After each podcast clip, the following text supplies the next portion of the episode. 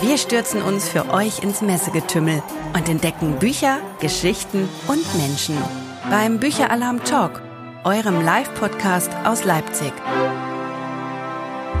Hallo, hallo, schon wieder im Podcast Mobil und ich bin schon heute ein, fast ein bisschen wehmütig.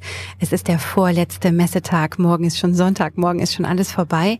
Und heute habe ich mir aber, weil wir in Geschichten einsteigen wollen und auch die Menschen hinter den Geschichten kennenlernen wollen, eine Autorin eingeladen, die äh, hier im Rahmen der Leipziger Buchmesse auch ausgezeichnet worden ist.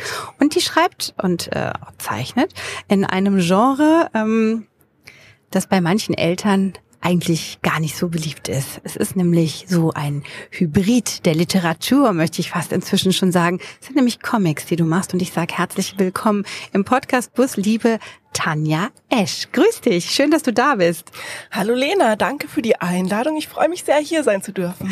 Sehr cool. Du äh, bist ausgezeichnet von, ich, von der, na, erzähl selber. Ich will gar nicht, die Mädels waren auch schon mal hier oder die Kinder, die in deiner Jury saßen, die haben wir in der vorgestern, glaube ich, in der Episode, gehört ja gerne, gerne noch mal rein, ähm, die in den höchsten Tönen dein Buch beworben haben, wo ich schon gedacht habe, sind die bezahlt worden? Ja, die haben Eis geschleckt, das kann doch nicht alles gewesen sein. Dann habe ich mal reingeguckt und habe festgestellt, oh, es ist wirklich einfach toll. Wie heißt das Buch, für das du ausgezeichnet wurdest und mit welchem Preis? Das Buch heißt Boris Babette und lauter Skelette und wurde mit dem Lesekompass ausgezeichnet einerseits, aber eben auch mit dem Jurypreis der Kinderjury vom Lesekompass, was natürlich noch eine viel tollere Auszeichnung ist, weil es sollte immer eine Kinderjury geben für Kinderbuchpreise, finde ich, weil die ja am besten bewerten können, was für Kinder super Bücher sind. Genau, deswegen war das eine riesige Freude für mich. Und du bist so ganz nah dann auch an deinem Publikum eben dran, ne? Weil wenn die anfangen zu kichern und einfach sagen, oh, das ist so eine coole Geschichte und da gibt's, also ich will gar nicht vorgreifen, du darfst gleich selber über dein Buch erzählen. Ich will nämlich auch keinen Fehler machen. Ich hatte nicht so viel Zeit, mir das bis zur letzten Seite zu Gemüte zu führen. Das werde ich aber heute Abend noch machen. Ähm, dann ist es einfach auch ein cooles Feedback, ne? Wenn man hier vor Ort die Kinder kennenlernen kann ähm, und die auch so stolz sind, dich kennenzulernen, ne? Weil die ganz begeistert von dir auch erzählt haben, dann ist das das schon auch einfach nochmal ein ganz besonderes Messeding, das hier stattfindet, oder? Ja, das ist natürlich das Schönste, das Publikum zu treffen bei Lesungen oder ich gebe auch manchmal Workshops. Ähm, die Kinder kennenzulernen und eben zu sehen, an welchen Stellen wird gelacht, was finden die Kinder cool, was verstehen die Kinder und ja, wo gehen die total mit, das ist für mich das Tollste natürlich. Ja.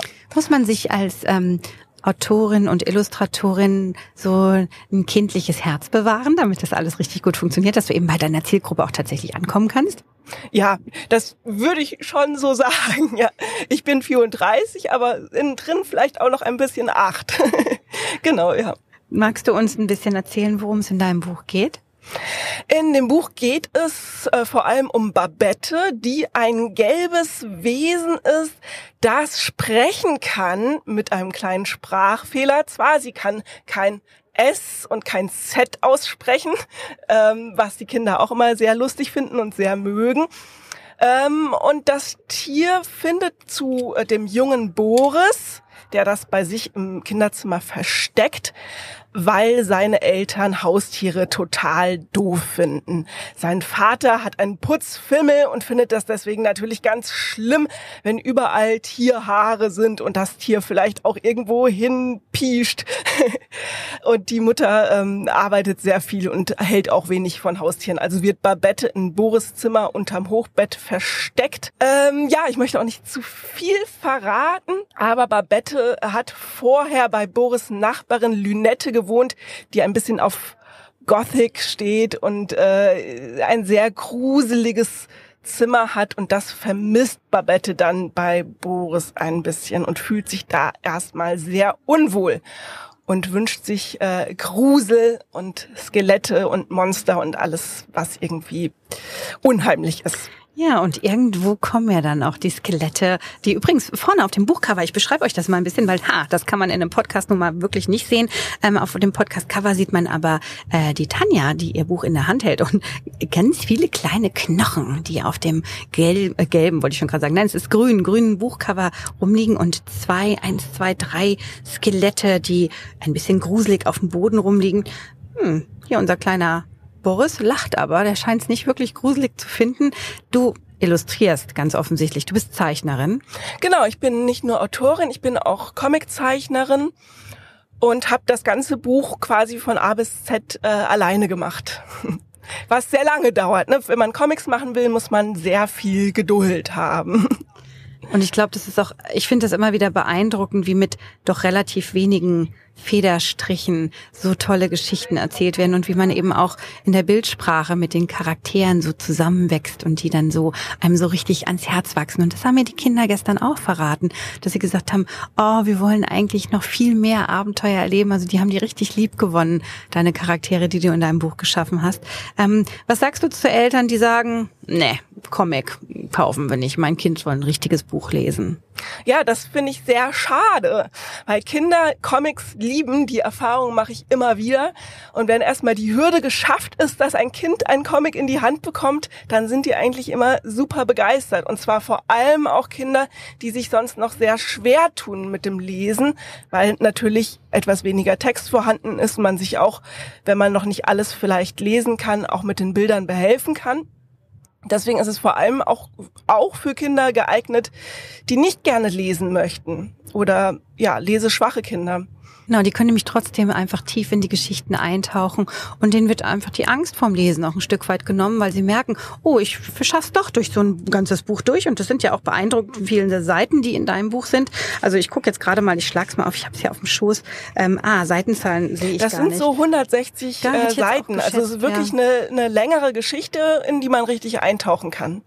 Genau, also es ist nicht dieses äh, kleine dünne Heftchen, das man vielleicht irgendwie vom Kiosk noch kennt, wo man sagt, aha, nee, das ist so ein richtig klassischer, klassischer Comic, sondern es ist ein Comicbuch, ganz offensichtlich, und ähm, macht wahnsinnig viel Spaß, da gemeinsam einzutauchen. Und ich möchte es eigentlich auch den Erwachsenen ans Herz legen, sich auf diese Geschichte mal einzulassen und in diese ähm, coole Bildwelt abzutauchen, die du da hast entstehen lassen mit deinem Boris und der Babette.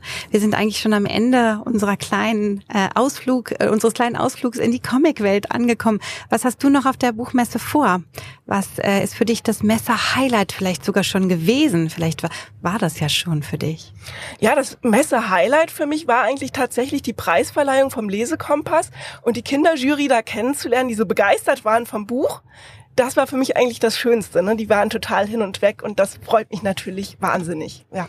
Am Sonntag könnt ihr übrigens hier noch tolle Sachen auf der Messe erleben und ich nehme euch mal wieder mit zu den Highlights des morgigen letzten Messetages. Da geht es radikal höflich im Umgang mit Rechtspopulismus. Das ist durchaus ein schwieriges Thema von 10.30 Uhr bis 12 Uhr im Blickpunkt. Wenn ihr euch dafür interessiert und so ein bisschen ähm, auch über politisch Argumentieren mal was erfahren möchtet, dann ist das vielleicht ein cooler Punkt für euch, um mal in den Blickpunkt zu schauen. Außerdem im Horizont, das ist eine andere Veranstaltung, Veranstaltungsfläche geht es darum, wie man die Erwartungen uns eigentlich einfach mal gern haben können. Wir sind nicht auf der Welt, um Erwartungen anderer zu erfüllen, sagt Jana Kremer. Und äh, das ist, glaube ich, ziemlich spannend, da mal reinzuhören.